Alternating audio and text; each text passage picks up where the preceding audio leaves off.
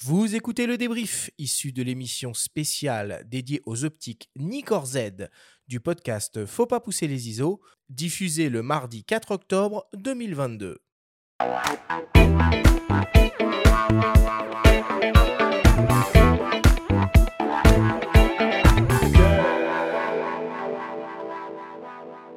Nous sommes toujours avec le photographe Jeff Pachou et Ludovic Dréan de Nikon France pour parler de la gamme optique Nikkor Z.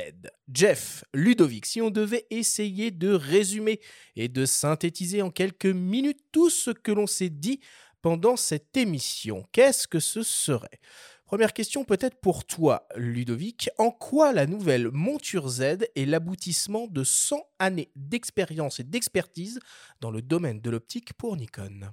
Alors je dirais que l'aboutissement, c'est de pouvoir s'affranchir d'un certain nombre de contraintes optiques. Euh, comme je le disais tout à l'heure, l'optique est une association de compromis. Le fait de ne plus avoir de euh, miroir devant le capteur permet justement d'avoir euh, la possibilité d'agrandir et la baïonnette et de réduire le tirage mécanique, ce qui fait que on peut dessiner des optiques qui vont avoir des performances superlative un peu plus facilement. C'est pas très simple de faire des optiques Z. Ceci dit, c'est euh, plus abordable, on va dire, de faire des optiques d'immense qualité. Euh, voilà, par rapport à l'histoire, je dirais que c'est plutôt ça, parce que euh, faire des optiques qui ouvrent plus grand que 1.4 en monture F, on ne se l'est pas permis, parce que les résultats ne nous convenaient pas en termes de qualité. Justement, qu'est-ce que vont permettre ces optiques en monture Z par rapport aux optiques en monture F concrètement? C'est vraiment, vraiment ces ouvertures, on va dire, plus grandes et, comme l'ont dit même les différents témoignages, travailler immédiatement avec ces, ces plus grandes ouvertures, c'est-à-dire travailler à la plus grande ouverture de l'optique, à f4, à f2.8, à f1.8. Euh, on, a, on, a, hein, plus cette courbe, euh, ces, courbes que Jean-Marie pouvait nous montrer, euh, qui montaient en termes de, de, pouvoir séparateur et compagnie. Là, c'est tout de suite très très très bon. Et donc ça, c'est quand même un, en termes d'usage, moi, c'est ce qui m'importe. C'est pas uniquement de la technique, c'est de l'usage. C'est dès 1.8, dès 2.8, enfin, dès la plus grande ouverture, on travaille avec et on n'a pas cette espèce de, de tampon de, de, qualité à aller chercher avec les, les fameux 2 diaph ou d'aller vers 8, qui serait le, le, le paroxysme de la, de la qualité optique. Et en théorie, on pourrait aller jusqu'où? L'ouverture maximale et eh ben, donc, par, calcul, euh, mais on s'est, on s'est calmé avec F095, on pourrait aller jusqu'à F064. Un petit point juste sur la partie ouverture. Ça, n'est pas, euh, euh, ça ne fabrique pas de la lumière que d'aller en dessous de F1. C'est simplement le, rapport entre la pupille d'entrée et la distance focale. On pourrait faire une, une optique qui ouvre à 0,1 dans le calcul. C'est juste qu'effectivement, on aura une immense lentille d'entrée et une focale plutôt, courte. On peut faire, on peut dessiner des optiques sans problème euh, qui soient, euh, qui soient F, euh, F095 selon bien sûr les, contraintes que ça apporte, mais on peut en fabriquer. Il n'y a pas d'histoire d'amplification de lumière. Ludovic, est-ce que tu peux nous présenter brièvement la gamme actuelle Nikkor Z et nous faire un peu saliver sur ce qui va arriver très prochainement? Alors aujourd'hui, la gamme, euh, gamme Z est, quand même très très riche. Euh, il y a euh, des focales fixes à 1.8 qui vont de 20 mm à 85. on a les trois dragons, les fameux trois zooms 14 24, 24 70 et 70 200 2.8, comme, on les appelle chez nous. on a des optiques avec différentes gammes, les, les ouvertures 4, 14 30, 24 70 qui sont plus abordables et plus légères aussi.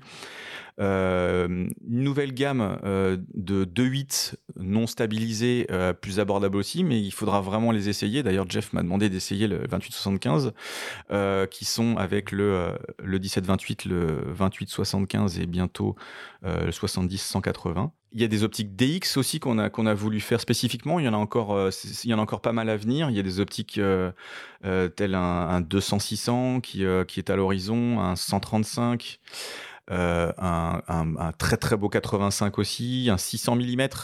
Euh, je dirais que dans le catalogue, là, si on trouve pas son bonheur, euh, c'est qu'on veut juste chercher ce qui est entre ce qui est ce qu'on propose. Parce que globalement, entre les petites optiques, les zooms et les belles focales fixes, on a, on a une belle belle offre de catalogue. il y a un 50 mm 1.2 quand même qui aussi on a une grosse nouveauté hein, pour, pour la gamme Z par rapport à la F. Et est-ce que ça, du coup, ça peut peut-être aiguiser certains appétits pour d'autres focales à cette belle ouverture. Oui, euh, oui, oui c'est possible.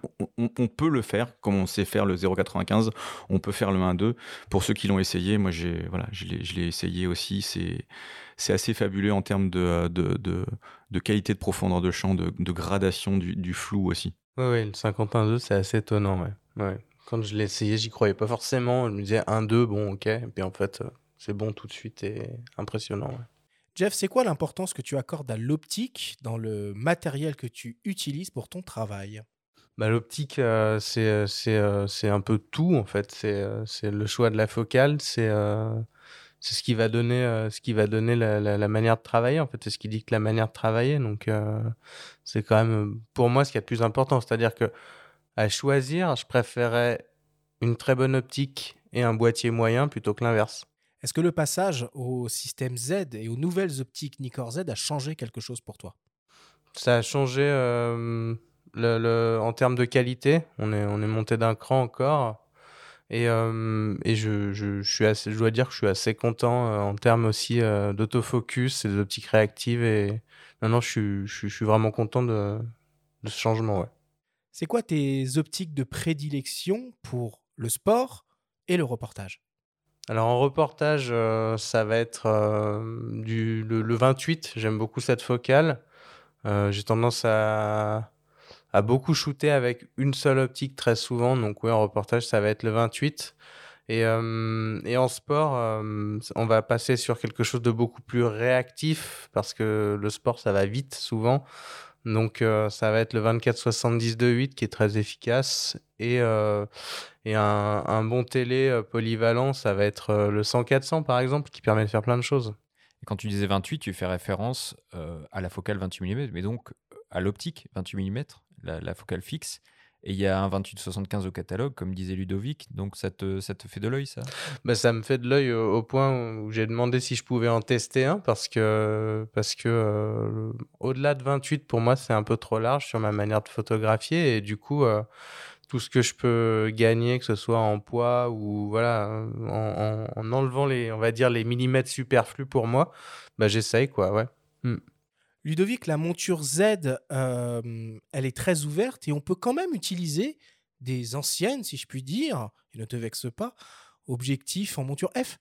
Absolument. Euh, je crois que ça fait partie de l'histoire de, Nikon d'ailleurs, hein, même quand on est passé du, euh, du, réflexe argentique au numérique, on a toujours souhaité avoir une compatibilité des, optiques de gamme précédente. Donc avec la monture euh, Z et l'association avec la bague FTZ, on a clairement la possibilité de monter toute optique F sur un Z avec certaines contraintes simplement de mise au point euh, et, de, et de transmission euh, de l'information d'ouverture. Mais euh, à part ça, comme on a un rendu en WYSIWYG, on voit ce qu'on shoot.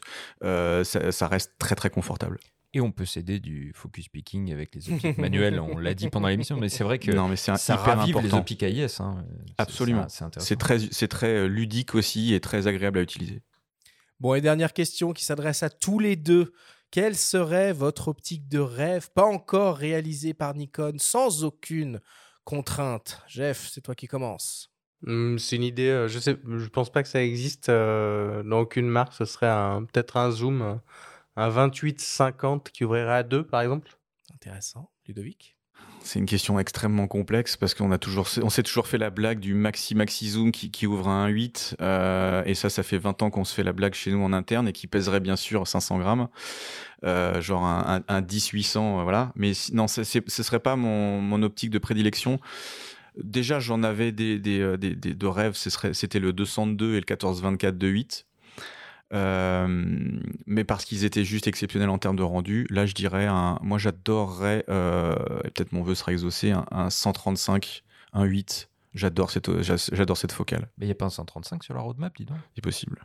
Ah Sinon, il y, avait, il y, avait, un formidable 105 1.4 aussi euh, dans, dans, la gamme F, ah oui. qui était vraiment somptueux. Vous avez pas envie il de est, le faire il, est, il, est, il est toujours euh, somptueux et il, est, il, rend très très bien aussi sur. Euh, si, mais c'est ça aussi, c'est vraiment la liste de nos envies euh, qu'il faut. À un moment, il faut, il faut tracer une ligne et se dire ça on le fait et ça on le fera plus tard ou, ou est-ce qu'on pourra le faire vraiment? Il y a quand même un caractère rationnel à se dire bah il faut quand même qu'on en vende un certain nombre pour pouvoir continuer à en développer. Merci beaucoup Ludovic, Jeff pour toutes ces explications.